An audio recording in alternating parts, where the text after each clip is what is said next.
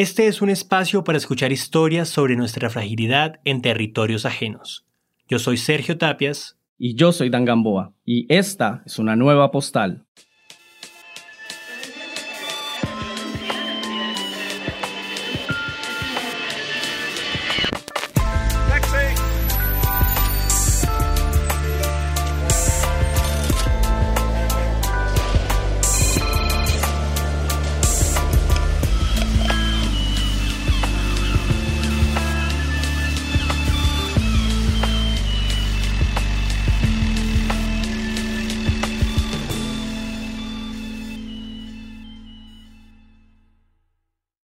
Hay días que sale todo mal y se arma alrededor tu propio día de furia.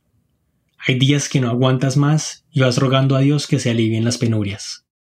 Y sin embargo, mentimos en las fotos, presumiendo glorias que están fuera de foco. La vida no suele ser postal cuando en realidad vamos con los sueños rotos.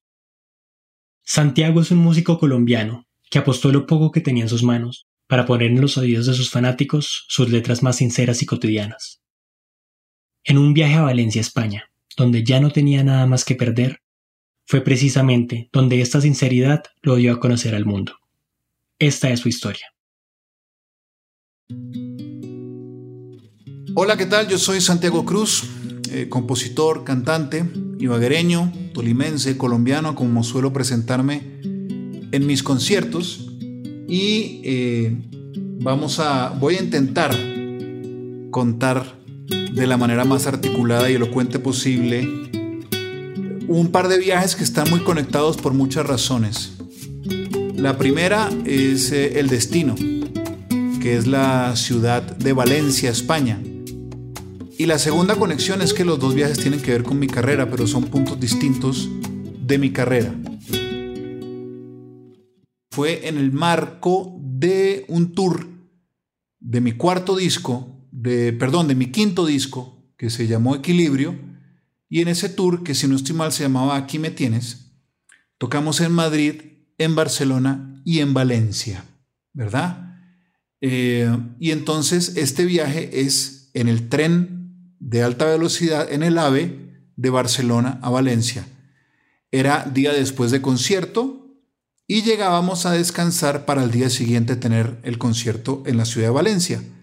Veníamos de un concierto lindo, modesto, en Barcelona. Había salido bien, no tan lindo y tan especial como el que habíamos hecho en Madrid, debo decirlo, pero ese concierto de Barcelona eh, había salido bien y veníamos contentos. Eh, habíamos disfrutado mucho del show y estábamos con mucha ilusión de tocar en Valencia. Ir a tocar a Valencia siempre es importante, siempre es significativo y siempre tiene un significado distinto para mí. Íbamos en el tren, como digo, los músicos, la que en ese momento era mi manager Mariana, y el director de la banda, gran músico, bajista, Nacho Mañó. Íbamos en el tren, en, en uno de los vagones, conversando tal, y de repente, como suele pasar a veces con algunas canciones, aparece una canción.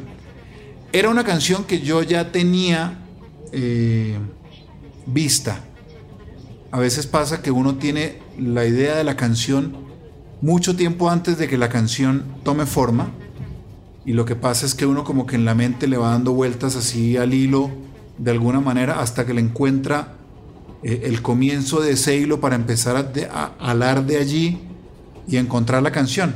Eso pasó en ese momento. Yo había visto un video en Facebook donde hacían una crítica un poco a la actitud que tienen algunas personas, que tenemos, debería decir, la mayoría de las personas en las redes sociales, y es de tratar siempre de mostrar que la estamos pasando muchísimo mejor de lo que realmente la estamos pasando. Nos encanta mentir en redes sociales, somos nuestra propia agencia de marketing y de fake news eh, para nuestros conocidos y nuestros seguidores de alguna manera, y el video era una crítica de eso, y yo siempre he sido un fan de las derrotas, siempre he sido un fan de los malos días. A mí la película Un día de furia, eh, donde sale Michael Douglas, es de mis películas favoritas. Eh, de hecho, la canción que terminé escribiendo tiene mucho que ver con esa película. Eh, y me parece que compartir los malos momentos también debería ser bienvenido en, en, redes sociales, que no solamente estemos mostrando nuestro mejor perfil, ni que nos está yendo mejor que la exnovia, que el primo, que el amigo, que el tío, sino que también los malos momentos los mostremos, ¿verdad? He sido fan, fan de eso. Así que eh, quería hacer una alabanza de alguna manera a los días de mierda que todos los tenemos, ¿verdad? Y entonces apareció esa canción y en la conversación estábamos hablando y tal y de pronto aparece la canción y yo les digo, en el vagón del tren, con el tren andando, les digo, ya vengo, busqué un lugar en la parte de atrás del vagón que no estuviera ocupado por nadie, me escondí un poco detrás de, una silla, eh, en un par de, en una fila que estaba vacía, agarré mi teléfono, eh, abrí las notas de voz y empecé a cantar el coro de esta canción, así como un poco escondido. Eh, Todos podemos tener un día de mierda. ¿Verdad? Ahí empezó a nacer la canción. Que yo siempre quise que fuera una celebración, que fuera una fiesta. La terminé grabando esta canción en Brasil eh, y le metimos un poco de champeta, un poco de samba brasilera, un poco de candombe y terminó siendo una celebración a los días de mierda. Ir a Valencia le dio muchas lecciones que terminaron de forjar su carácter y su personalidad. Pero esto no sucedió de la noche a la mañana. En este tren, Santiago recordó cómo años atrás, cuando no tenía ni idea del tipo de persona que era ni qué tipo de artista iba a ser, llegó por primera vez a esta joya del Mediterráneo. Corría el año 2008 y yo venía de dos discos que habían tenido mm, un desempeño comercial, por decirlo menos lamentable, sobre todo el segundo. Si al primero le fue mal, al segundo le fue peor. Entonces andaba pues tratando de encontrar quién era yo como artista y en un proceso personal también muy complicado, o no complicado, pero de eh, retomar las riendas de mi vida. Venía de rehabilitación, de adicción a las drogas y al alcohol, mil vainas y tratando de buscar mi camino en la música.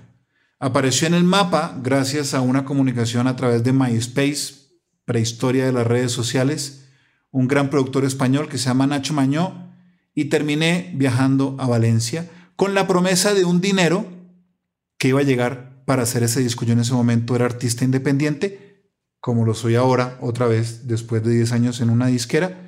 En aquel momento era artista independiente, entonces yo tenía que encontrar los fondos, los recursos para hacer el dinero. Viajé a España con la promesa de un dinero con 500 dólares en el bolsillo que me había dado mi manager en ese momento, Mariano Zuluaga.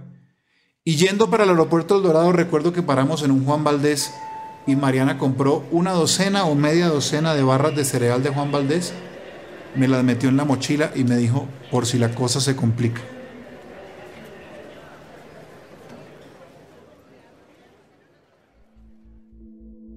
Llegué a Valencia a quedarme en casa de amigos, de conocidos, algunos, ni siquiera amigos, de conocidos.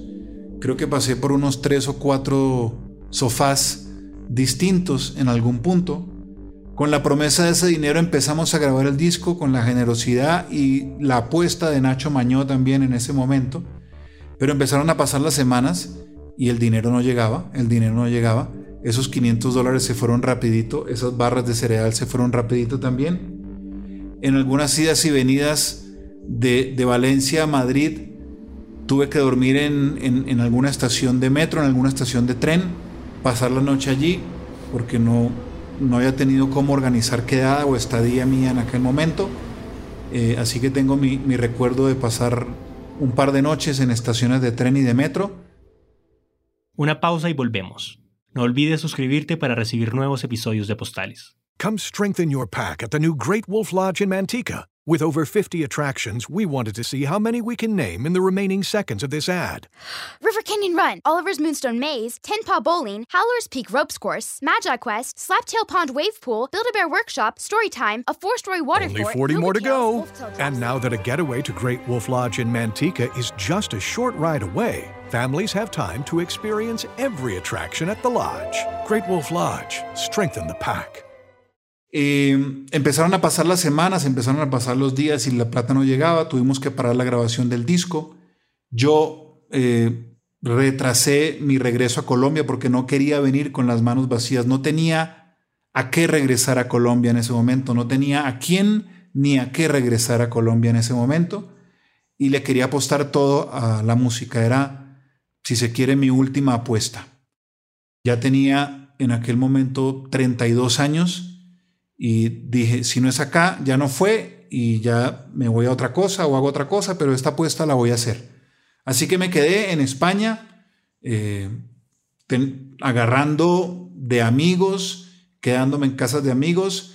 Mi dieta durante varias semanas fue una pizza precocida de, una cadena de, de supermercados de allí que era Mercadona, con litro y medio o dos litros de una gaseosa de allí que se llama Casera que es muy parecida a la Castalia, que pronto los, los, millennials no se van a acordar, de la Castalia, pero los de generación 76 nos acordamos perfecto de la Castalia.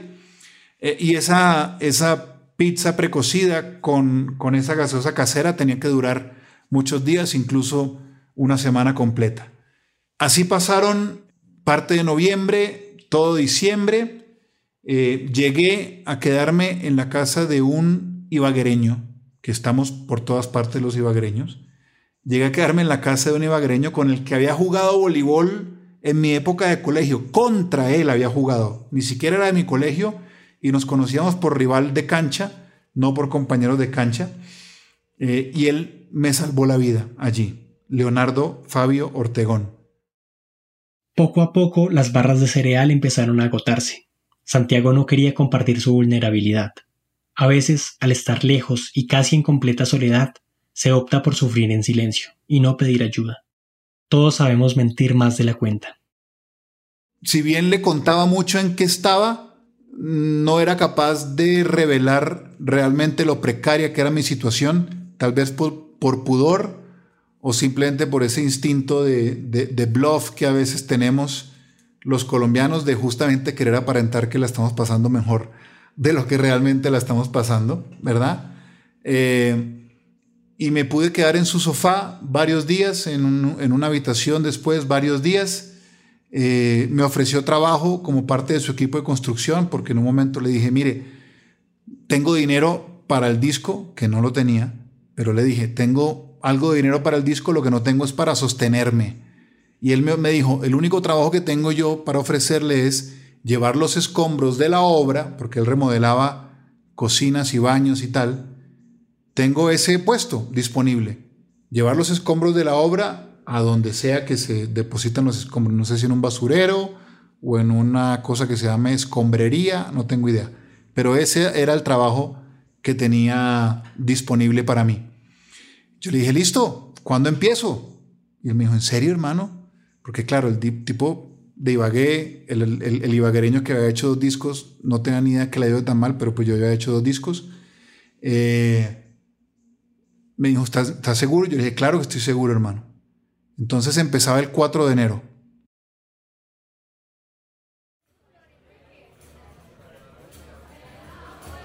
Y en un viaje que hicimos con Leonardo a Madrid a pasar el año nuevo, la noche de año nuevo, de pasando del 2008 al 2009, yo le conté un poco más del proyecto y él decidió eh, poner algo de dinero y así pude retomar las grabaciones, evitarme el trabajo de, llevar los escombros de la obra a, a donde fuera que tenía que llevarse, retomar la grabación y así poder regresar a Colombia ya con algo un poco más armado, ya tenía una canción bastante armada y bastante eh, mostrable, que era Baja la Guardia.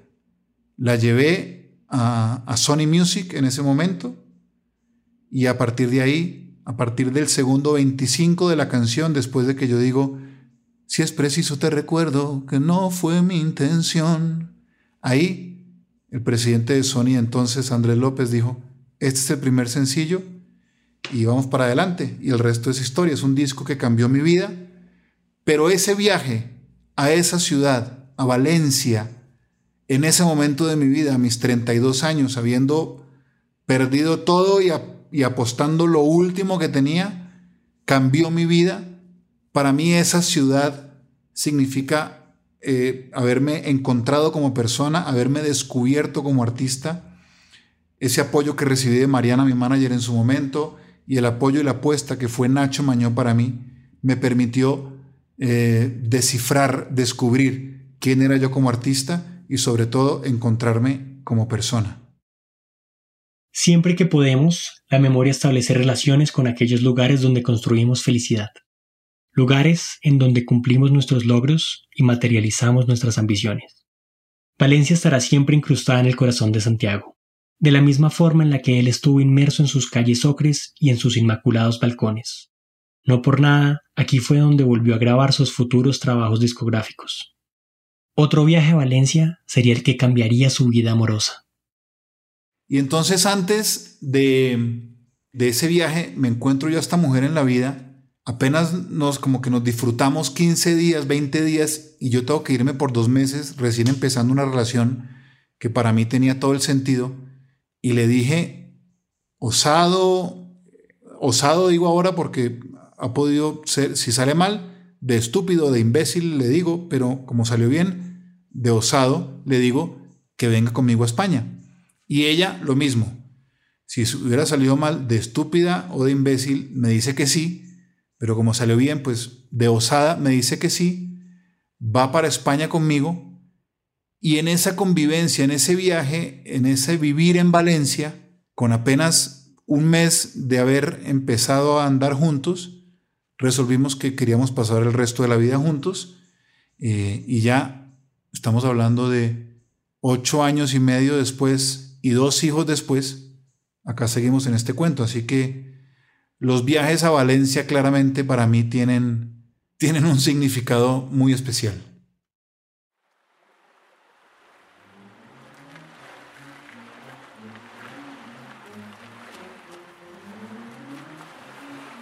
Valencia para mí es Nacho Mañó, mi amigo, porque las ciudades y los lugares termina siendo la gente que te las muestra de alguna manera. ¿no? Y las experiencias que vives allí, más, más que yo te hable del barrio del Carmen, o de la playa de la Malvarrosa, o de la ciudad de las artes y las ciencias, eh, más que eso, yo te puedo hablar es de, de sentarme en un restaurante de esa playa la Malvarrosa que se llama La Herradura, con Nacho Mañó, a, a ver el Mediterráneo y decirle en chiste que, que, esa vista del Mediterráneo me recuerda mucho a Ibagué que es un chiste que hago habitualmente cuando algo me deslumbra en alguna ciudad, digo, esto me recuerda mucho a Ibagué, ¿no? Entonces para mí Valencia es Nacho Mañó, Valencia es música, Valencia es familia, Valencia es, o, lo sentí yo en ese momento, era un secreto muy bien guardado de España, porque uno oía de muchas ciudades antes que oír de Valencia, ¿verdad? Uno evidentemente oye de Madrid, de Barcelona, de Sevilla, de Bilbao, ¿no? de San Sebastián, oye de muchas ciudades antes de Valencia. Y, cuando yo me acuerdo de los primeros recorridos solo por Valencia, yo llegaba al estudio maravillado y le decía a Nacho, pero esta ciudad es una locura. Y él me decía, no le digas a nadie, no queremos que nadie se entere. Eh, me, parecía, me parecía un secreto muy bien guardado y, y es, un, es un, una ciudad grande con espíritu de pueblo. Eso es Valencia.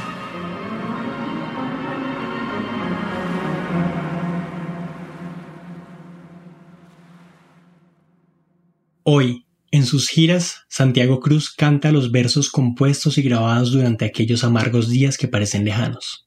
Siempre se vuelve a esos momentos donde se fue feliz, a esos rostros que ayudaron en los momentos más difíciles y a esos lugares donde se construyen los mejores recuerdos. Ahora quiere volver a construir los recuerdos del futuro. Valencia siempre estará ahí, no para recibirlo en un nuevo viaje, sino para que continúe ese que comenzó años atrás, que aún no termina y que en este preciso momento empieza a hilar. Marica, no, no, no, no. como que es una ciudad que tengo muy presente, pero no me había sentado como realmente a hilar esos hechos de alguna manera aislados en mi mente, significativos pero aislados. Y, y ahora, no sé, creo que ya lo venía pensando, pero creo que el, primer viaje que quiero hacer después de que pase eso, después de ir a Ibagué, es ir a Valencia.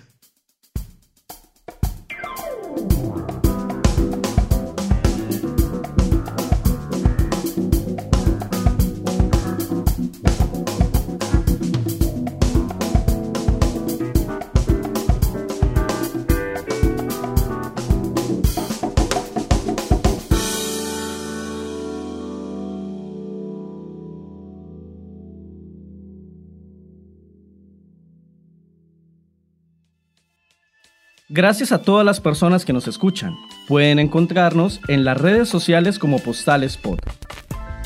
Para escuchar el resto de los episodios, pueden visitar caracolpodcast.com o usar la app de Caracol Radio.